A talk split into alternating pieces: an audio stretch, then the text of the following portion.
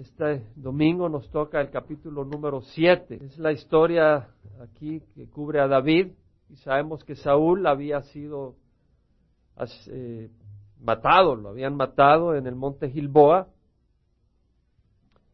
En la guerra contra los filisteos, Dios había planeado quitarlo a él por su desobediencia. La desobediencia no es buena, cierra las bendiciones del Señor. Así que Saúl para afuera, y entonces el pueblo de, en la tribu de Judá, los ancianos en Hebrón nombraron a David rey de Judá. Isboset, hijo de Saúl, seguía de rey en el norte, fue nombrado rey por Abner y fue rey de Israel, pero a Isboset lo mataron dos cabezas de sus bandas de, de Isboset y entonces en ese momento hubo un vacío y los líderes de Israel nombraron a David como rey de todo Israel. Entonces David fue y peleó en Jerusalén contra los jebuseos y tomó Jerusalén. Mandó a traer el arca que estaba en Kiriat Jearim, el arca del pacto. La llevó a Jerusalén y el arca estaba en la tienda, no estaba en su templo. Y entonces en el capítulo 7 leemos sobre el deseo de David con respecto al arca del pacto. Y dice, sucedió que cuando el rey ya moraba en su casa y Jehová le había dado descanso de sus enemigos por todos lados, es decir, un día nos dará descanso de todos nuestros enemigos, sobre todo de Satanás, que es, la, es el enemigo principal. El rey dijo al profeta Natán, mira, yo habito en una casa de cedro, pero el arca de Dios mora en medio de cortinas. En otras palabras, hey, yo quiero construirle una casa, quiero construirle un templo de cedro a la casa, a la, al arca del pacto. Y eh, David consulta pues con Natán, con el profeta, quería saber la, la respuesta de Dios, quería el respaldo de Dios en su deseo. Natán le dijo al rey, veas lo que, has, lo que esté en tu corazón porque Jehová está contigo. Natán emocionado dice, claro, si tú siempre estás en las cosas de Dios. Natán se le olvidó consultar con Dios. Mejor David consulta con el profeta y el profeta se le olvida consultar con Dios. Siervo, si tú sirves al Señor, nunca te olvides de consultar con Dios cuando te preguntan qué dice Dios. No eres tú la respuesta, es Cristo quien responde. Es Dios quien debe dar la respuesta. Pero vemos pues de que Ahí está Natán y sucedió que esa misma noche la palabra de Jehová vino a Natán y le dijo, ve y di a mi siervo David, así dice Jehová, no Natán, ¿eres tú el que me va a edificar una casa para morar en ella? Pues no he morado en una casa desde el día que saqué a Egipto de los, a los hijos de Israel hasta hoy, sino que he andado errante en una tienda, en un tabernáculo. El Señor le dice, hey, yo nunca he andado en una casa, yo he andado errante, ustedes anduvieron por el desierto, ¿sabes por qué? Porque mi lugar de habitación es donde ustedes están. Yo quiero estar en medio de ustedes. No me interesa tanto una casa como estar entre ustedes. Ustedes estuvieron en el desierto y por su desobediencia fueron 40 años, porque hubiera sido solo un año y medio. Pero por su desobediencia fueron 40 años, pues 40 años estuve yo errante, porque ustedes estaban errantes, porque mi lugar de habitación es en medio de mi pueblo, en medio de la alabanza de mi pueblo. Así es nuestro Dios. Así nos ama. Jesús dijo, creed en Dios, creed también en mí. En la casa de mi Padre hay muchas moradas y voy a preparar un lugar para vosotros. Si no fuera así, os lo hubiera dicho. Y voy a preparar un lugar y cuando venga, os tomaré conmigo para que donde yo esté, ustedes estén conmigo. Jesús quiere que estemos con Él. En Apocalipsis leemos que cuando el Señor crea un nuevo cielo y una nueva tierra, ¿con quién quiere morar el Señor? Quiere morar con nosotros. Sí, nos va a haber limpiado, como un cocinero quita los huesos las espinas del pescado. Dios nos va a haber limpiado de toda la maldad. Nos ha limpiado ahora por la sangre de, Jesucristo. Nos ha limpiado, pero todavía tenemos maldades. Esa limpieza es una limpieza teológica, por decir así. Es decir, Dios nos ha considerado perfectos nos considera como Jesucristo, pues nos ve a través de su sangre. Pero tiene que transformarnos. Y cuando cambie nuestro cuerpo mortal en un cuerpo inmortal, nos dará un cuerpo no afectado por el pecado, pero Apocalipsis 21, habla de que, versículo 3, oí una gran voz que decía desde el trono, he aquí el tabernáculo de Dios está entre los hombres, y Él habitará entre ellos, y ellos serán su pueblo, y Dios mismo estará entre ellos. El deseo de Dios, estar con nosotros. Qué hermoso. Qué hermoso que Dios quiere estar con nosotros, pero ese no es el tema de la, del estudio. No, no me aguantaba la, la oportunidad de hacer comentario de cómo nos ama Dios. Y aquí yo estoy con ustedes todos los días hasta el fin de los siglos. Dios quiere estar con nosotros siempre. Pero, ahora vemos de que el Señor le dice a David, eres tú el que me va a edificar una casa donde quiera que he ido con todos los hijos de Israel. Hablé palabra alguna de las tribus de Israel a la cual haya ordenado que pastoreara a mi pueblo Israel, diciendo, ¿por qué no me habéis edificado una casa de cedro? Ahora pues así dirás a mi siervo David. Versículo 8, capítulo 7, segundo de Samuel. Así dice Jehová de los ejércitos, yo te tomé del pastizal, de seguir las ovejas para que fueras príncipe sobre mi pueblo Israel. Yo te tomé del pastizal, del monte, de seguir ovejas, las andabas siguiendo de arriba abajo, para que fueras príncipe. Yo te tomé, era mi plan, era mi decisión. Y he estado contigo por donde quiera que has ido, Dios con nosotros, con sus hijos, hijos de fe. Y he exterminado a todos tus enemigos delante de ti, y haré de ti un gran nombre como el nombre de los grandes que hay en la tierra. Exaltaré tu nombre. Asignaré también un lugar para mi pueblo de Israel. Plan de Dios para Israel. Tendrá un lugar. Y lo plantaré allí a fin de que habite en su propio lugar y no sea perturbado de nuevo, ni les aflijan más los malvados como antes. Ya no vendrá el IRS. No, dar al César lo que es del César.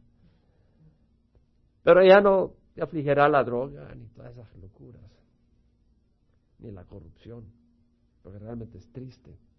Estaba leyendo en el internet de que en Carolina del Sur unos padres reciben a su hija al fin del día que trae un libro, investigan que si el libro era un cuento de hadas, solo que el príncipe se enamoró de otro príncipe, no de otra princesa.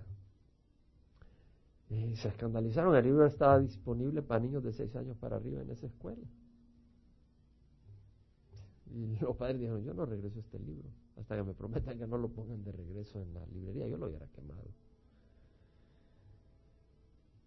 Bueno, y he estado contigo y haré de ti un gran nombre. Asignaré también un lugar para mi pueblo Israel y lo plantaré ahí. Y como desde el día en que te ordené que hubiera jueces sobre mi pueblo Israel, te daré reposo de todos tus enemigos. Y Jehová también te hace saber que Jehová te, edifica, te una casa.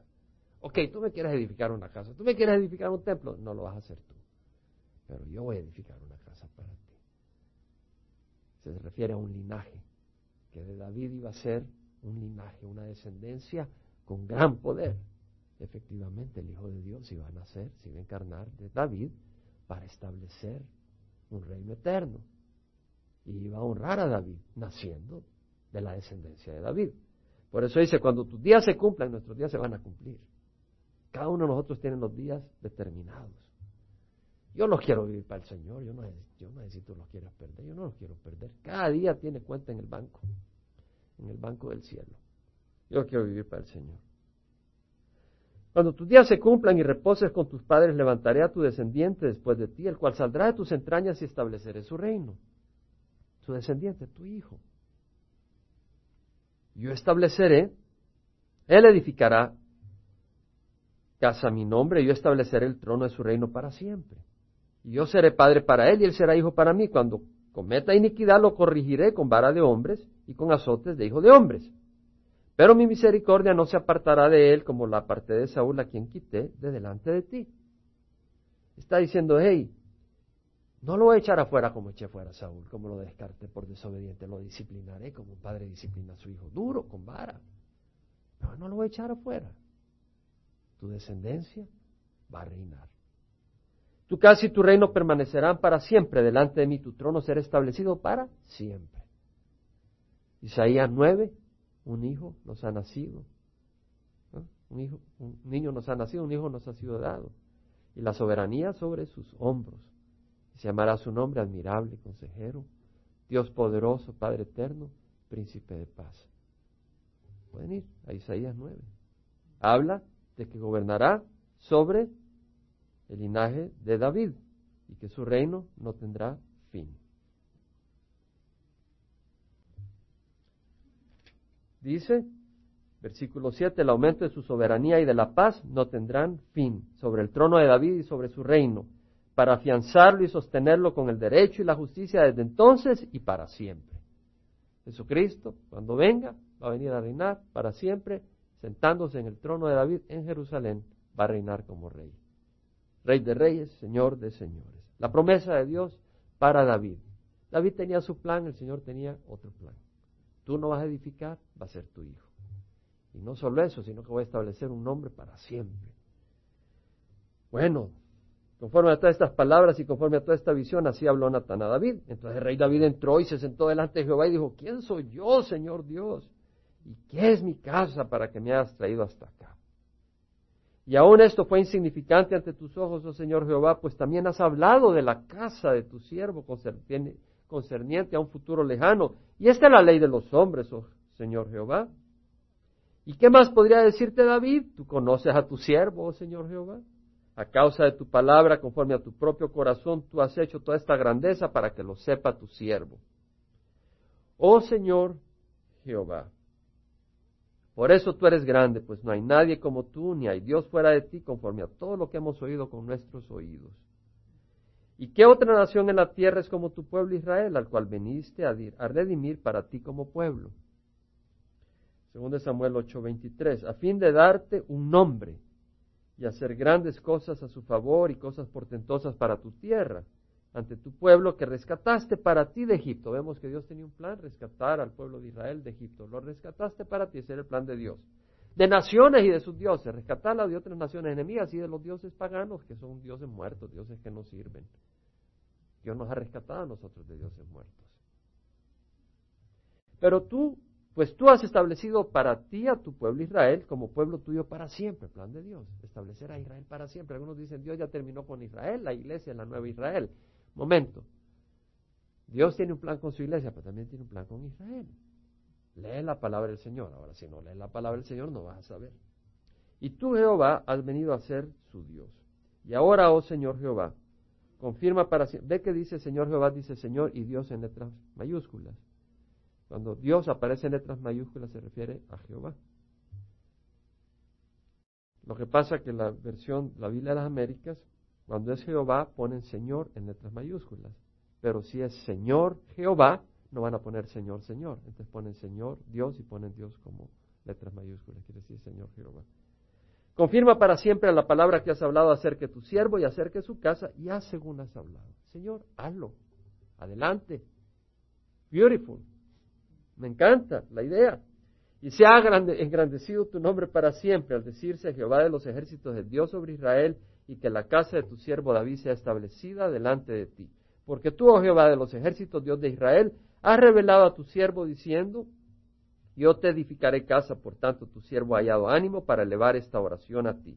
Ahora pues, oh Señor Jehová, tú eres Dios, tus palabras son verdad, y tú has prometido este bien a tu siervo, tus palabras son verdad. Tremendo, importante. Y ahora Ten a bien bendecir la casa de tu siervo a fin de que permanezca para siempre delante de ti, porque tú, oh Señor Jehová, has hablado, y con tu bendición será bendita para siempre la casa de tu siervo. Es decir, hay tres elementos acá. Quiero hacer algunas consideraciones sobre esta palabra. Uno, vemos que Dios tiene un plan para David. David iba a construir el templo. David tenía el deseo de hacerlo y Dios estaba contento con la idea, pero no era él el que lo iba a construir, sino que iba a ser su hijo Salomón. Entonces quiere decir que Dios tenía un plan y el plan era que David conquistara Jerusalén, David tomara, avanzara, reinara, venciera a sus enemigos, enemigos de Israel, pero tenía un plan para Salomón, que Salomón fuera el que construyera el templo. Dios tenía un plan para David, Dios tenía un plan para Salomón, Dios tenía un plan para Israel.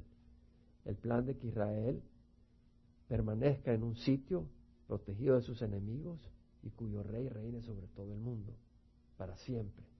Lo leímos. Dios tiene un plan para David, Dios tiene un plan para Salomón, Dios tiene un plan para Israel, y Dios tiene un plan para su iglesia. Y Dios tiene un plan para ti. Lo que pasa es que muchas veces nosotros pensamos que Dios tiene un plan para su iglesia, pero no creemos que Dios tiene un plan para mí. No personalizamos las promesas de Dios no las agarramos, no las vemos como algo personal. Pero Dios tiene un plan personal para cada uno de nosotros. Filipenses 2, 12, 13, solo lo menciono como referencia. La palabra del Señor dice, ocupados en vuestra salvación con temor y temblor. Ocupados en vuestra salvación, en inglés es work out your salvation, o sea, trabajad vuestra salvación. ¿Qué quiere decir? ¿Que es por obras? No, propongo que quiere decir de que tu salvación es salvarte del infierno, pero también llevar a cabo el reino de los cielos aquí en la tierra, sirviendo, llevando a cabo el plan que Dios tiene para tu vida y para el mundo a través tuya.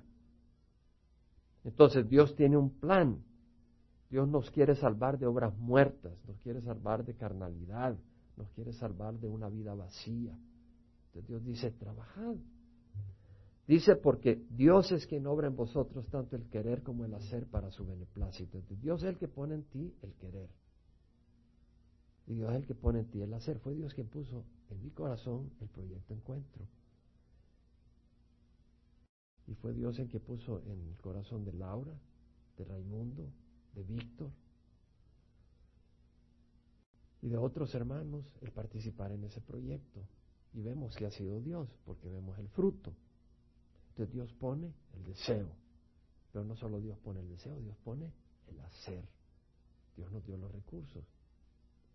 Yo no sé de música.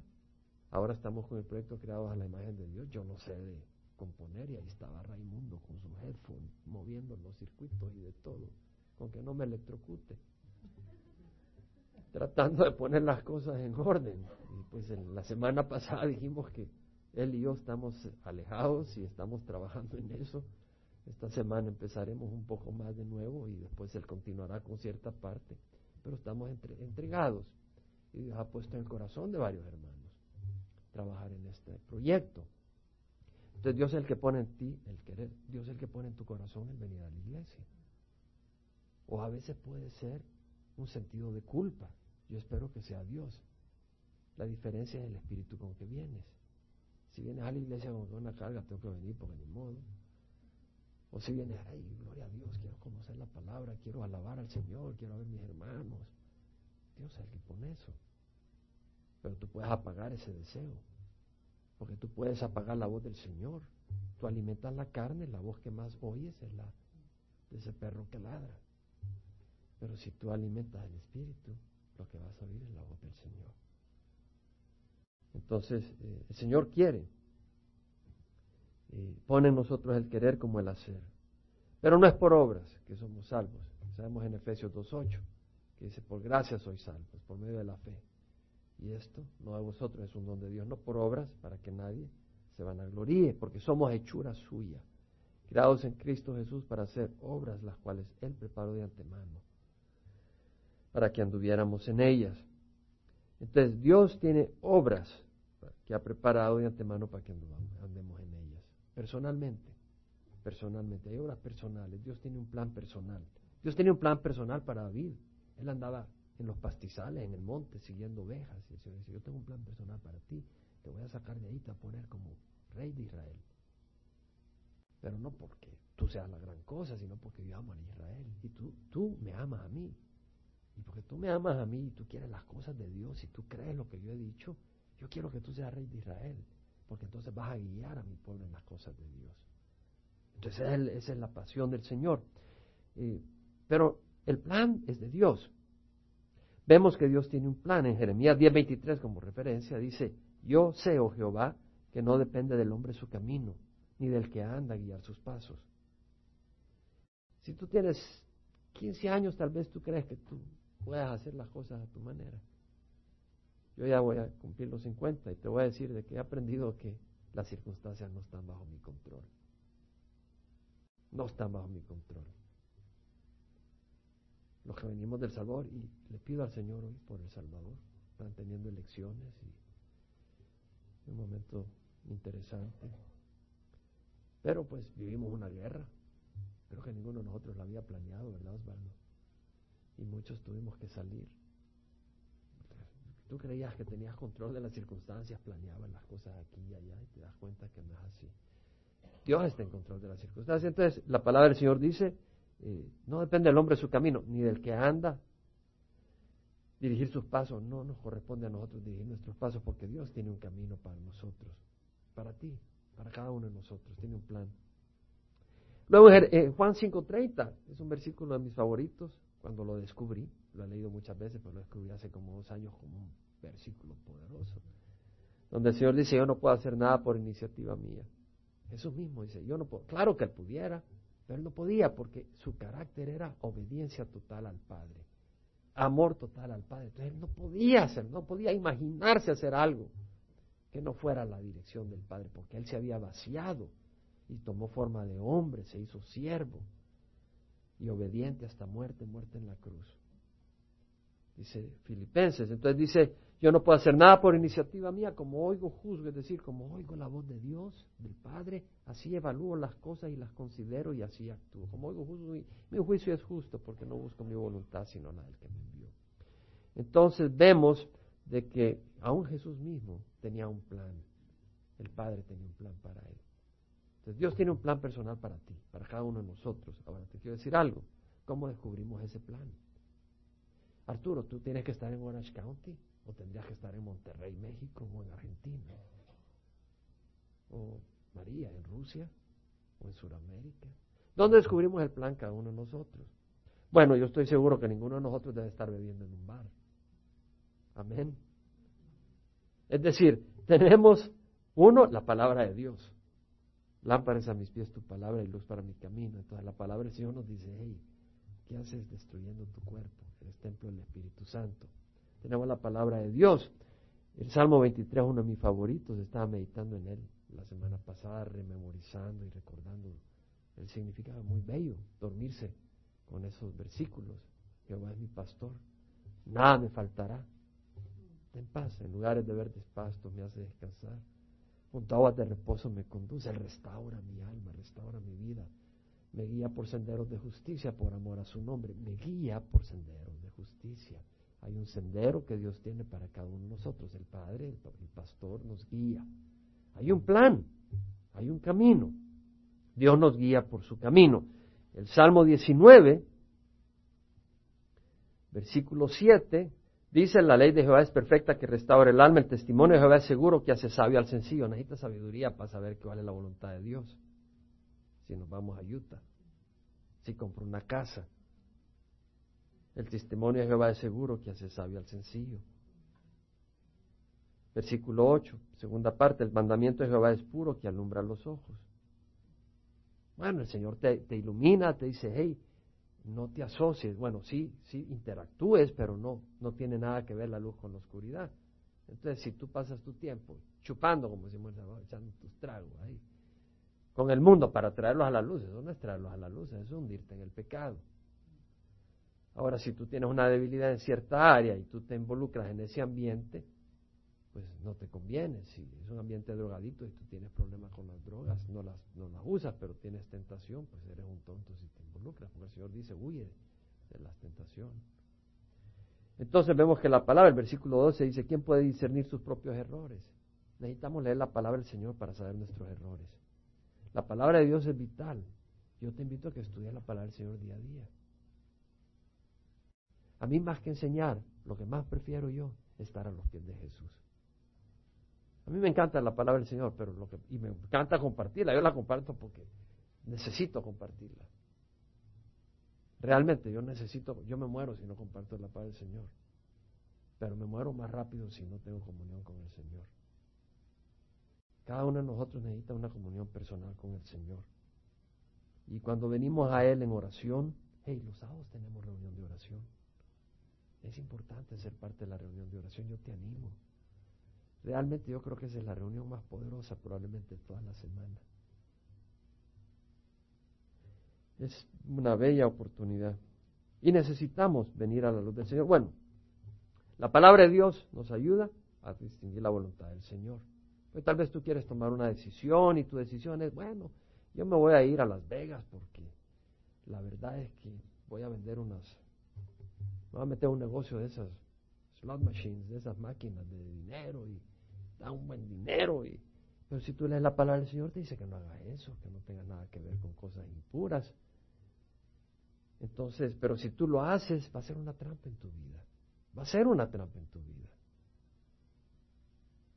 El Señor habla de que pongamos las ojos en, los ojos en, las cosas celestiales y si tú alimentas la carne, la sensualidad, por ejemplo, tu mujer, si te viste sensualmente, no para tu marido, pero te estoy hablando que te viste sensualmente y sale a la calle de una manera sensual, tratando de que todo el mundo se le salga la saliva a los hombres, boten el, choquen para que te vean.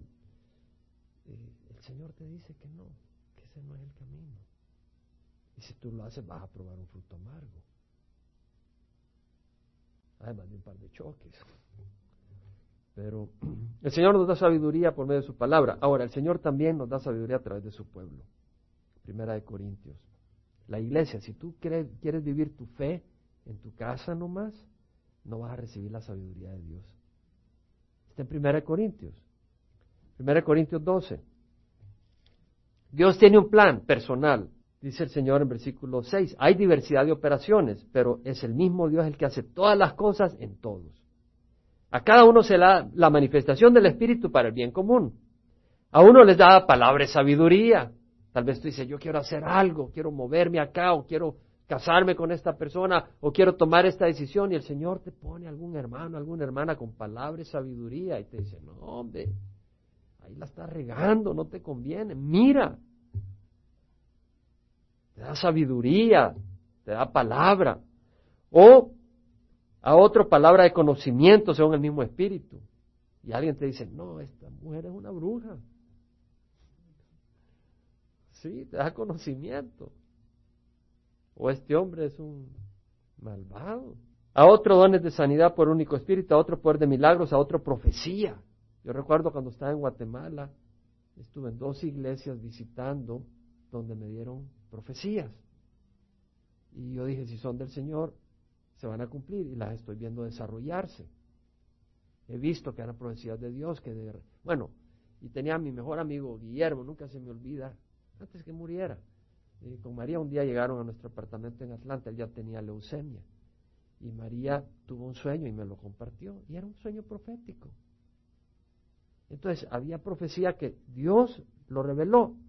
Y cuando vine a esta mesa, tuve hermanos llamaron para orar y uno que llegó a visitar para orar y terminó dándome una profecía.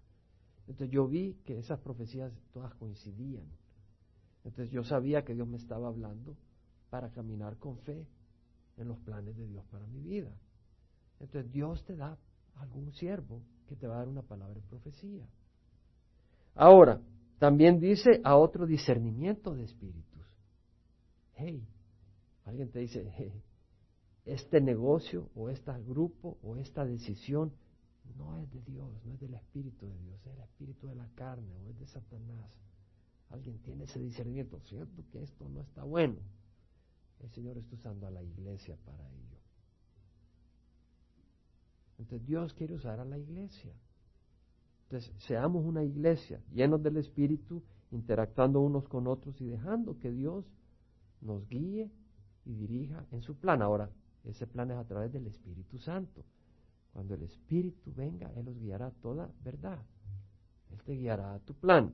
Ahora, Dios tiene un plan personal para ti, Eva, y para cada uno de nosotros. Uno. Segundo, el plan de Dios es mejor que el plan del hombre. Muchas veces tú dices, yo quiero hacer esto. No, Señor, yo, yo me quiero ir a Hawái a trabajar en Calvary Chapel de Hawái. Y la verdad que lo que quiere es ir a andar surfeando, ¿me entiendes? Y tal vez ese es tu plan. Y el Señor dice, ¿sabes qué? Yo te quiero enviar a, a Orange County. Y el plan de Dios es mejor que el plan que tú te quieras fabricar. Te vas a Hawái y te cae el surfing table en la cabeza y te llevan al hospital sin una oreja. Dios tiene un plan mejor. David quería construir el templo para el Señor. Y Señor le dice, no, tu hijo, Salomón, pero yo tengo un plan para ti. Yo voy a construir una casa para ti. El Señor dijo, en la casa de mi padre hay muchas moradas. Voy a preparar un lugar para vosotros. Quiero habitar con ustedes. Dios tiene un plan superior al nuestro. ¿Qué quiere decir eso? Que debemos de abandonar nuestro plan, nuestro plan personal, si, si no es de Dios. Isaías 55. Acompáñame a Isaías 55. Versículo 6. Dice, buscad a Jehová mientras pueda ser hallado. No dice buscad tu plan, buscad a Jehová. Fíjate que no dice buscad el plan de Jehová, buscad a Jehová. Llamadle en tanto que está cerca, abandone el impío su camino. La maldad es que el camino es su camino, su camino, no el de Dios. Abandone el impío su camino y el hombre inicuo sus pensamientos y vuelva hacia Jehová, que tendrá de él compasión al Dios nuestro que será amplio en perdonar, porque mis pensamientos no son vuestros pensamientos, ni vuestros caminos mi camino, declara Jehová, porque como los cielos son más altos que la tierra, así son mis pensamientos, mis caminos más altos que vuestros caminos y mis pensamientos más que vuestros pensamientos. Eso ya lo hemos dicho muchas veces. La realidad es, lo estamos aplicando. Considera el camino en que tú vas, el camino por el cual vas caminando. ¿Ese es el plan de Dios o es tu plan? Examínalo. Si es tu plan y tú sabes porque el Espíritu te está diciendo ahorita, estás caminando en tu propio plan, yo te invito a que consideres que el plan de Dios es superior. Yo me acuerdo cierta hermanita de la congregación me decía, hermana, es que a mí me gustan las fiestas, pero Dios tiene un plan mejor un plan superior. No de calamidad. Yo tengo un plan para vosotros, planes de bienestar. Y no de calamidad, para daros un futuro y una esperanza. Me invocaréis y vendréis a rogarme y yo os escucharé. Me buscaréis y me encontraréis cuando me busquéis de todo corazón. Busquemos al Señor de corazón. Busquémoslo de corazón. Busquemos el plan de Dios de corazón. No tiene sentido perder nuestra vida. ¿Cuántos días nos da Dios en este mundo? Dice que a los gatos le dan nueve, pero yo no he visto eso. Pero a cada uno de nosotros Dios nos da en este mundo una vida. No la perdamos. Caminemos por el plan del Señor. Dios tiene un plan maravilloso. Si vamos a Jeremías 31, versículo 3 dice, con amor eterno te he amado. Por eso te ha traído con misericordia. Está hablando Jeremías, Dios, a través de Jeremías al pueblo de Israel, con amor eterno te ha amado. De nuevo te edificaré y serás reedificada. Jerusalén había sido destruida por los babilonios, por su idolatría su rebeldía de Dios. Dios la destruyó, la estaba disciplinando como le había prometido a David, que su descendencia iba a ser disciplinada. Pero dice, de nuevo te edificaré, serás reedificada, Virgen de Israel. De nuevo tomarás tus panderos y saldrás a las danzas con los que se divierten. De nuevo plantarás viñas en los montes de Samaria. Dios tiene un plan hermoso para Israel. Y ese, ese plan está definido por qué? Por el amor de Dios. Dios te ama. El problema es personalizar eso. Yo te aseguro que todas acá sabemos Juan 3:16, porque de tal manera amó Dios al mundo, que dio a su Hijo unigénito. Pero ¿quién, cuántos de nosotros realmente abrazamos la verdad de que Dios te ama a ti personalmente. No, Dios no me puede amar a mí tanto. Dios va a dar la vida por Raúl Reese, pero por mí no, no puede ser. Mira la respuesta de David con la promesa de que de él iban a ser el Mesías. ¿Cuál fue la respuesta de David? Versículo 28. Ahora pues, oh Jehová, tú eres Dios Tú eres Dios. Tus palabras son verdad. Y tú has prometido esté bien a tu siervo. Es decir, tú eres Dios y tú has prometido y es verdad. David no titubea. Y ahora dice, ten a bien bendecir la casa de tu siervo a fin de que permanezca para siempre ante ti, porque tú, oh Señor Jehová, has hablado. Y con tu bendición será bendita para siempre la casa de tu siervo. Es decir, tú has hablado y tu bendición viene para mí. Él acepta la promesa de Dios. Él acepta la bendición de Dios, la cree. Entonces yo te quiero mencionar de que Dios bendijo a David enormemente. Llegó a viejo, rey de Israel. Pero no solo Dios ama a Israel, con amor eterno se ha amado y se ha traído con lazos de misericordia, Dios nos ama a nosotros. De tal manera amó Dios al mundo que dio a su Hijo unigénito. Dios nos ama grandemente. Y en Efesios 3, no tenemos el tiempo, pero tú puedes hacerlo en tu tiempo privado. En Efesios 3, 14 al 21, Pablo dice que él dobla sus rodillas ante el Padre, de cuyo nombre desciende toda familia en el cielo y la tierra, para que comprendiéramos la anchura, la longitud, la altura y la profundidad del amor de Cristo, que no tiene límite que nuestra mente no puede comprender para que seamos llenados hasta la medida de la llenura de Dios. Comprender el amor de Dios, que Dios nos ama. Yo tengo muchas veces dificultad en abrazar ese pensamiento. Veo las circunstancias, veo esto, veo el otro, y me cuesta a veces realizar que Dios nos ama. Y Dios nos ama. Entonces David acepta las promesas de Dios. Entonces yo quiero decirte algo. Si tú rechazas, pon oíme, lo que te voy a decir.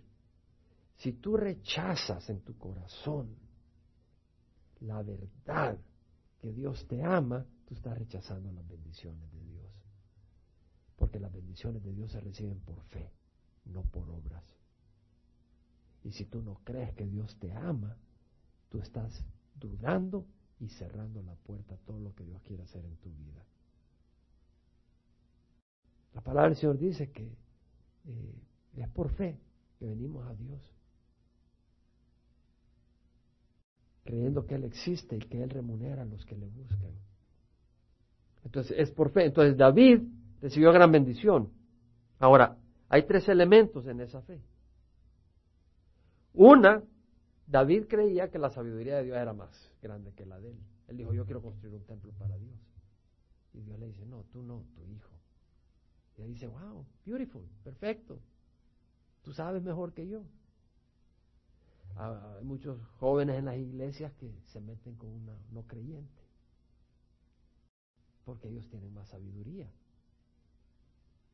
Dice, yo lo voy a convertir una vez, me, me una con esa persona. Otras personas dicen, bueno, voy a tener una relación íntima, aunque no estamos casados, para ver realmente somos compatibles. ¿Crees que tu sabiduría es más grande que la de Dios? O tal vez tú dices, bueno, dos tragos no me hacen daño. No estoy hablando de tragos de agua, sino de tequila. Y pues me echo, me echo mi tequilita para alcanzar a la gente al Señor. Y Satanás te alcanza. Entonces, o tú dices, bueno, el Señor me quiere en la China, o me quiere en México, pero me quiero ir a la China, pero el Señor te quiere en México. La sabiduría de Dios es más grande que la nuestra. ¿Crees tú eso? ¿Crees tú que la sabiduría de Dios es más grande que la tuya? Entonces, si tienes esa fe, lo que Dios diga, tú dices, Señor, tú tienes la sabiduría. Y yo no. Número uno, David creía en la sabiduría de Dios, que era más grande que la de él. Segundo, David creía que Dios era poderoso y que iba a hacer lo que él prometió. Si tú crees que Dios no pudo crear el mundo en seis días, que tuvo que experimentar ahí con los monos hasta sacarnos a nosotros, no puedes creer que Dios puede resolver tus problemas. Pero si tú llegas a creer que Dios tiene poder, tú puedes creer sus promesas, las promesas de Dios, porque Él tiene poder. Entonces tienes que creer en la sabiduría de Dios y en el poder de Dios. Y tercero, tienes que creer que Dios te ama. ¿Por qué David sabía que Dios tenía sabiduría, que Dios tenía poder, pero que Dios lo hiciera a él?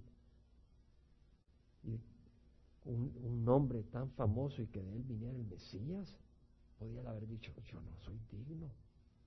Y el Señor le hubiera dicho, tiene razón. Y, y, hubiera, hubiera rechazado todas las bendiciones. Abraham podía haberle dicho al Señor, cuando el Señor le dijo, deja tu tierra, tu parentela, la tierra que yo te mostraré y haré de ti una nación grande, Abraham hubiera dicho, ¿yo quién soy para que haga eso el Señor? Y se hubiera quedado en Ur de Caldea. Y se hubiera levantado a otra persona. Y Dios quiere hacer grandes cosas. Dios quiere bendecirte. Mi pregunta es, ¿crees tú que mereces el amor de Dios? Me va a decir, no, fabuloso, no lo mereces. Número dos, ¿crees que Dios tiene compasión y quiere darte su amor? No lo creo está llamando a Dios mentiroso, está rechazando lo que Dios hizo en la cruz. Y si crees, acepta las promesas de Dios. La palabra del Señor dice que en Él todas son sí, tantas como sean las promesas de Dios, en Él todas son sí. La bendición es por la fe. Pablo le dice a la iglesia en Gálatas, oh Gálatas insensatos, ¿quién os ha embrujado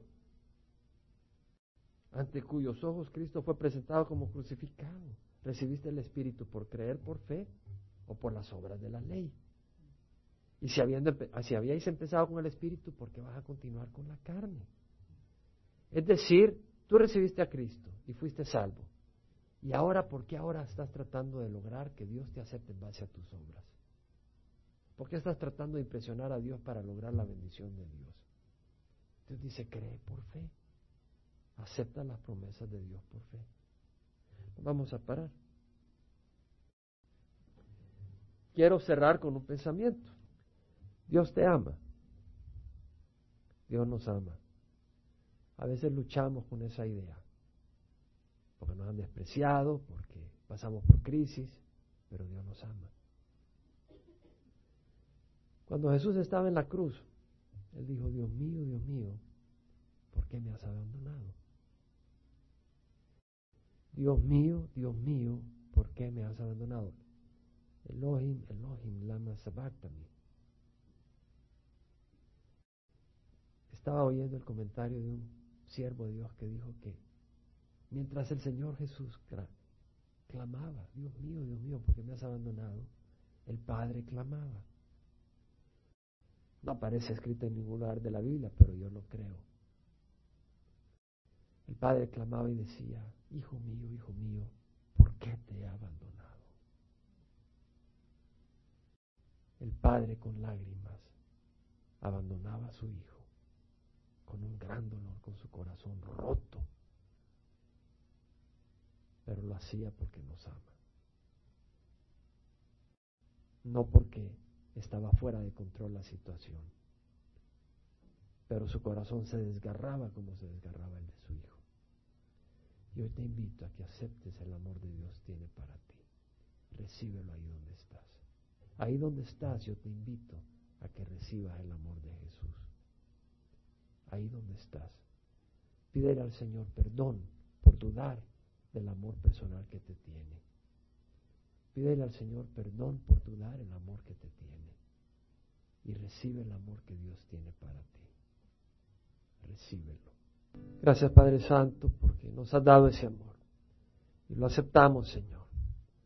Lo recibimos. Ayúdanos, Señor, en nuestra incredulidad. Perdónanos.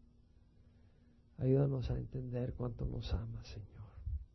Disipa la niebla de Satanás que trata de cerrar la verdad, Señor, pero que brille en medio de la oscuridad tu amor, Señor, que lo recibamos y que la gracia de nuestro Señor Jesucristo, el amor del Padre y la comunión del Espíritu Santo haya con cada uno de nosotros. Te lo rogamos en nombre de Jesús.